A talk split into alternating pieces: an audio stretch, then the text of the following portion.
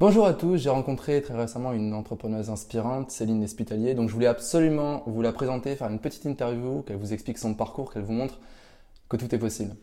Est-ce que tu peux te présenter un petit peu, euh, Céline?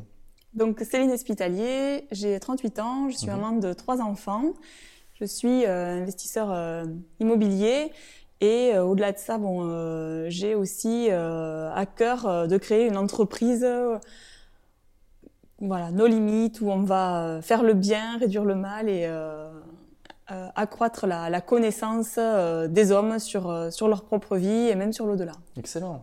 Et, et du coup, en fait, c'est quoi qui t'a qui t'a poussé à te lancer un petit peu dans l'entrepreneuriat? Est-ce que tu as eu une- un parcours de vie qui t'a fait dire ça y est, je me lance dans la folle aventure de l'entrepreneuriat Alors ça a toujours été naturel chez moi. Mhm. J'ai toujours été très influencée par le livre Père riche, Père pauvre, où on crée des actifs euh, et non des passifs.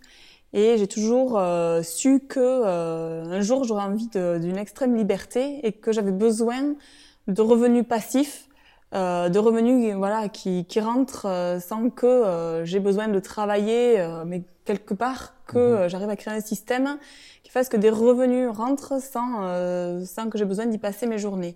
Et pour ce qui m'est venu, c'est l'entrepreneuriat. euh, parce qu'un salarié, euh, je me suis toujours vue en train d'échanger mon temps contre de l'argent. D'accord.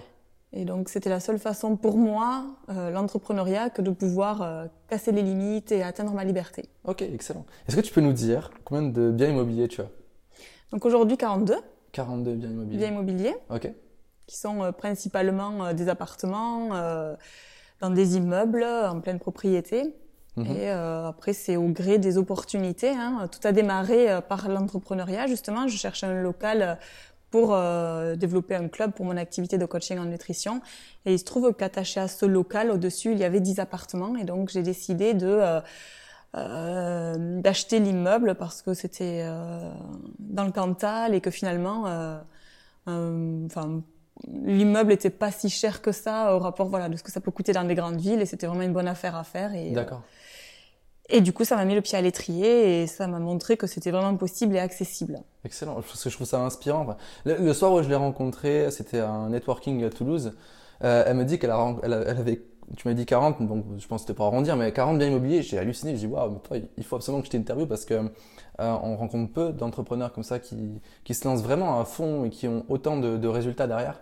Et je me suis dit, bah, il faut pas hésiter. Tu as dit aussi que tu étais coach en nutrition. Là, aujourd'hui, on est dans un local. Euh, Est-ce que tu peux nous en dire plus? Voilà, c'est un club euh, de nutrition. Mhm.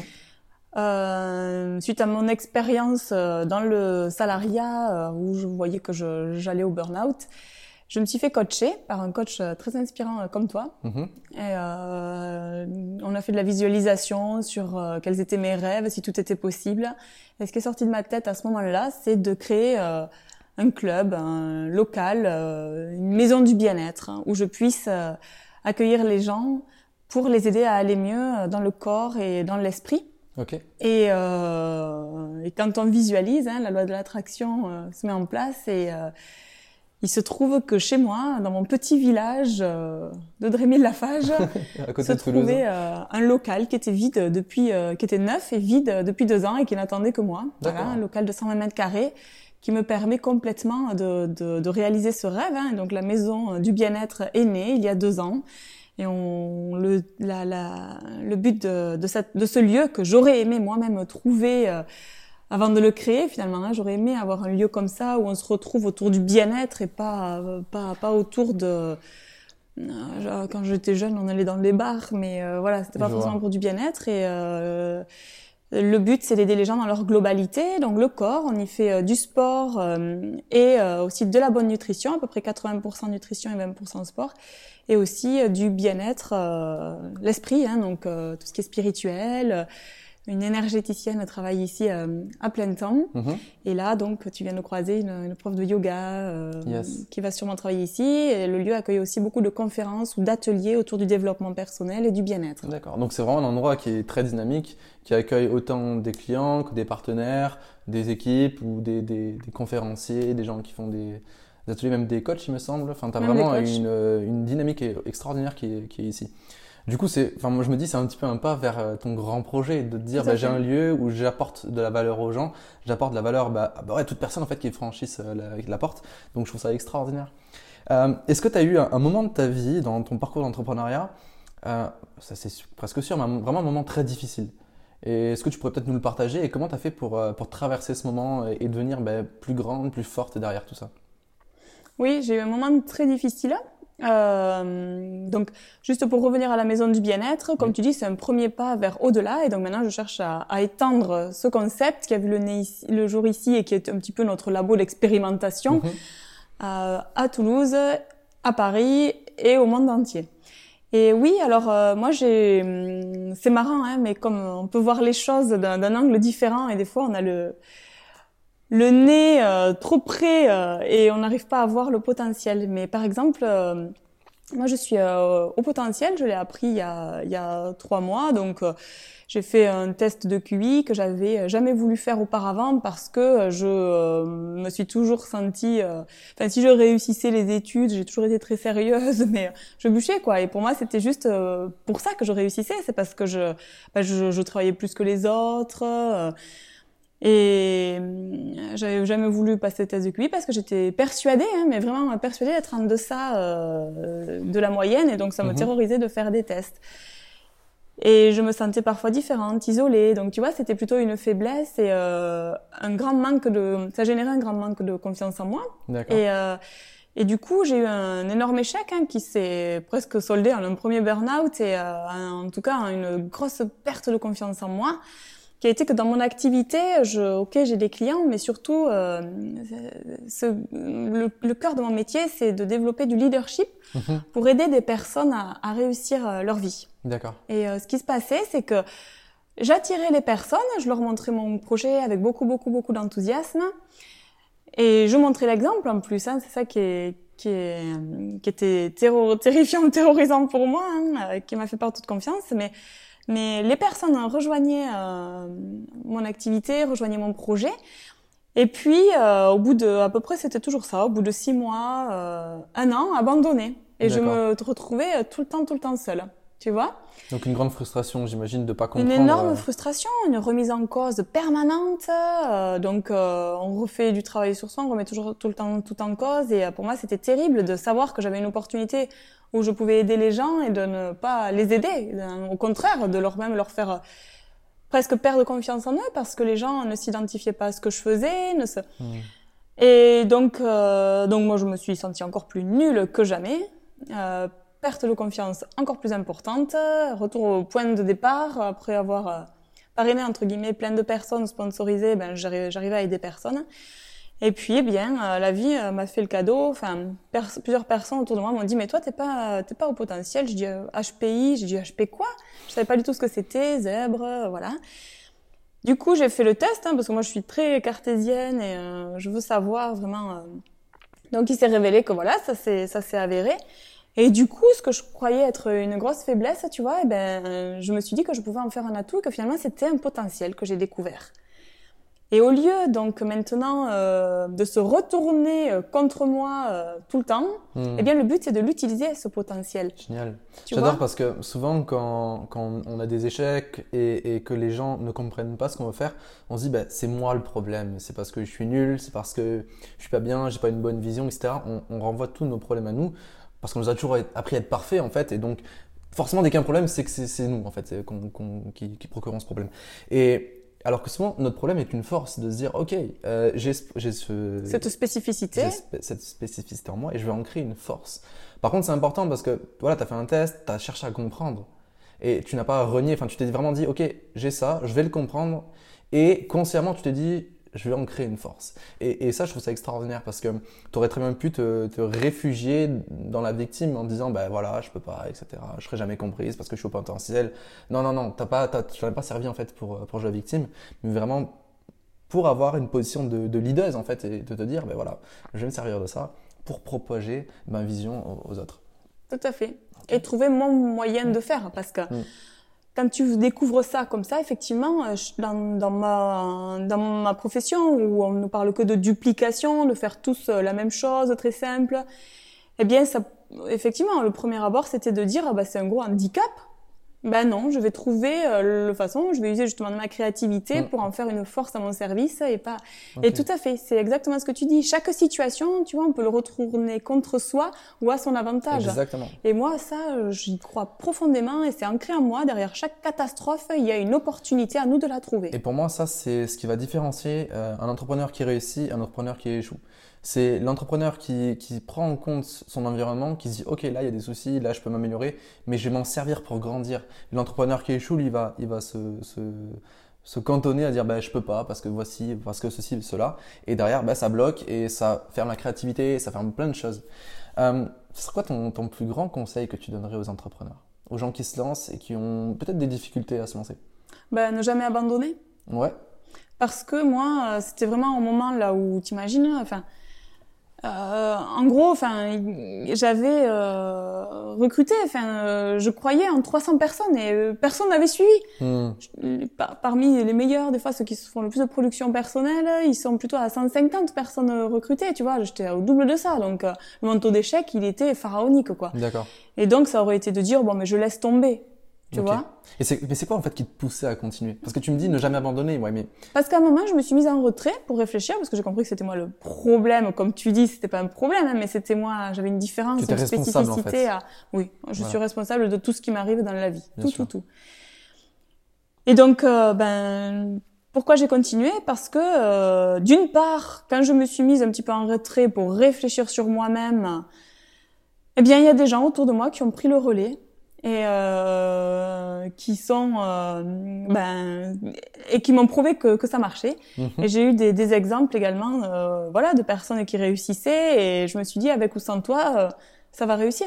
Donc euh, t'as intérêt d'y être et maintenant c'est à toi de dépasser ça. Soit tu fuis soit tu fais l'autruche et euh, tu vas jamais progresser dans ta vie. Mhm. ou soit tu, tu y vas, hein, on reprend là où on s'en est arrêté, quand on a soufflé un petit peu et qu'on s'est un peu reconstruit, qu'on a repris confiance en soi, et on va traverser. j'adore. Si, si tu devais, euh, imagine, tu avais une baguette magique qui te permet de, de revenir il y a 5 ans. Qu'est-ce que tu changerais? Ah ben j'aurais j'aurais euh, beaucoup plus vite repris, remis le pied à l'étrier quoi. D'accord. Tu vois, c'est exactement ce que je dis là. Hein. J'aurais même moins pris de temps pour me reconstruire parce que je me serais reconstruite, mais je, je pensais qu'à ça en fait, ça m'obsédait. Tant que je remettais pas le pied à, à l'étrier pour traverser, je doutais, je réfléchissais, j'analysais. L'analyse paralyse, tu vois. D'accord. Donc euh, Ah, J'aime bien cette phrase d'analyse par Il fallait que je revienne pour euh, pour y arriver, pour enfin, euh, tu vois. Et on voit bien que parfois, tu as des, des, des situations voilà, qui, d'une faiblesse, deviennent une- un gros potentiel. Eh ben, c'est pareil. La vie, quand tu persévères et des fois à faire les mêmes actions, en t'améliorant chaque fois, tu fais toujours la même chose, ben, des fois, tu as des résultats euh, exponentiels. Ok. Et tu Et- vois où du coup dans 5 ans? Alors moi, dans cinq ans, euh, là pour l'instant, avec toute la team, on est déjà 400 personnes. Excellent, bravo. Et moi, dans cinq ans, euh, mon rêve, c'est que, enfin, je vois beaucoup plus loin que ça, en fait. Tu vois, ce matin, c'était, je me voyais mon- à 65 ans, Ok. parce que j'ai croisé ce week-end quelqu'un qui était à 65 ans et qui m'a dit, tu sais, Céline, la vie, elle passe tellement vite. C'est quelqu'un que, que j'admire beaucoup, que j'apprécie, que j'estime beaucoup. Et donc, je me suis mise à sa place parce que ça m'a vraiment touchée et je m'imagine à, à 65 ans, heureuse, épanouie. Et euh, donc, j'imagine, euh, donc ma vie. Et effectivement, j'ai réussi à construire euh, cette association ou entreprise, je sais pas, mais qui fait vraiment du, le bien, qui est, écolo, qui, euh, qui arrive à, à amener euh, des, des bonnes choses, du développement personnel, euh, et me nourrir de ça, et en plus en faire une activité rentable, tu vois. C'est-à-dire qu'il y, a- qu'il y ait des personnes qui sont mal dans leur job, comme moi je l'ai été en tant que salarié, à la limite du burn-out, qui puissent se rejoindre cette entreprise et qu'on puisse leur dire tu vas pouvoir gagner ta vie, écouter ton cœur, faire ce qui te parle, mais aussi gagner ta vie. Hmm. J'aime beaucoup ce que tu dis dans écouter son cœur, faire ce qui nous parle, parce que euh, bah, c'était un peu le sujet de mon podcast ce matin. Il y a énormément d'entrepreneurs qui se lancent en voulant faire comme tout le monde, mais c'est extrêmement important de, se lancer en étant en accord avec soi, en écoutant son cœur et en suivant sa vision. C'est là qu'on se démarque, c'est là qu'on impacte les gens et qu'on est euh, comme ça. Ouais, enfin, c'est grâce à ça qu'on va développer notre activité, parce qu'on aura quelque chose de plus que les autres. J'aime bien cette vision-là. Tout à fait. Ouais.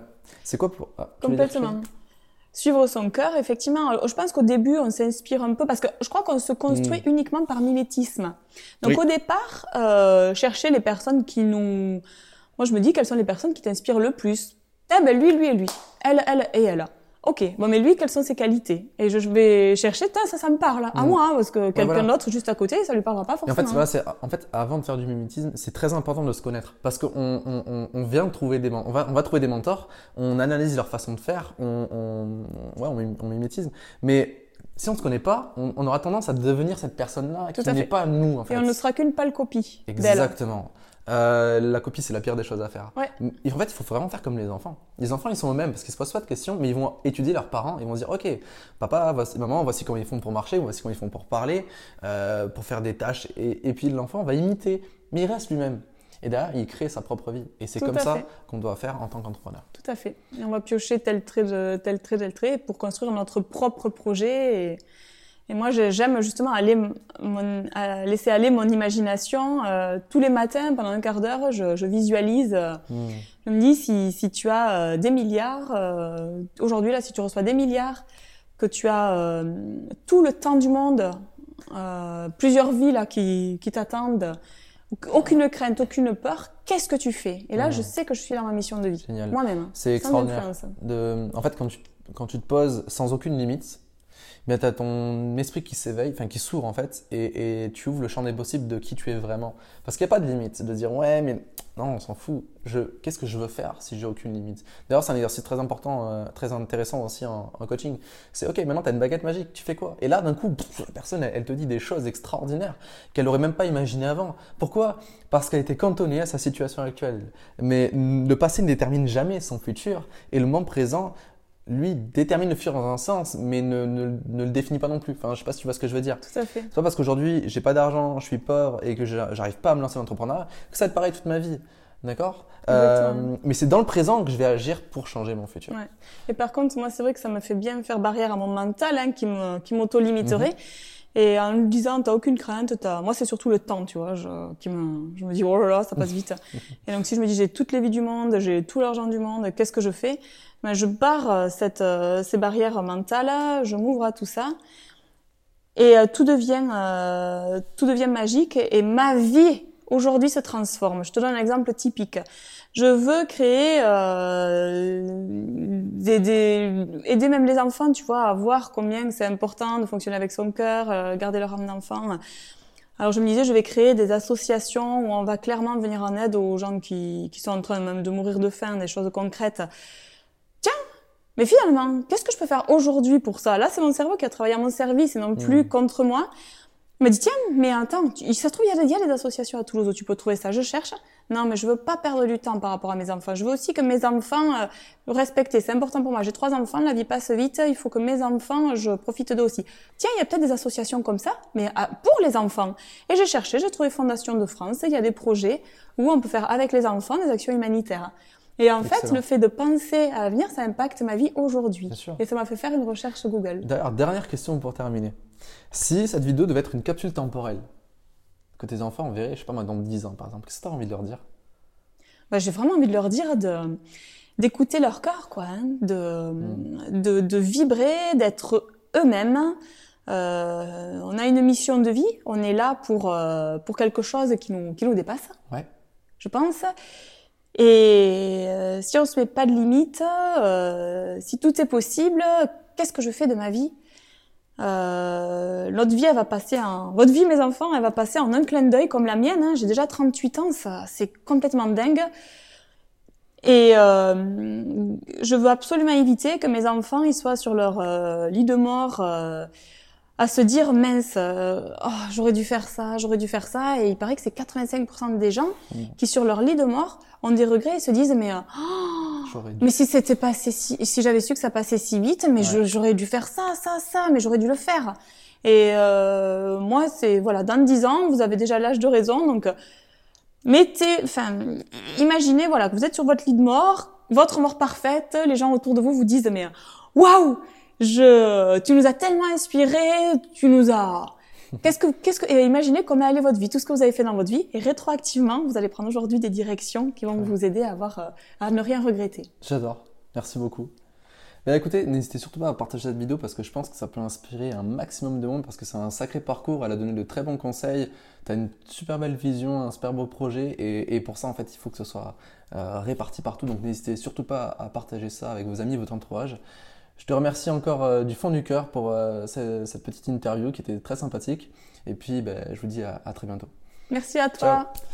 Antoine, parce que tu as un parcours euh, remarquable. Je te Merci. dis, je j'ai pas du tout l'impression que tu as cet âge-là. Tu m'étonnes par ta maturité, par tout ce que tu as traversé.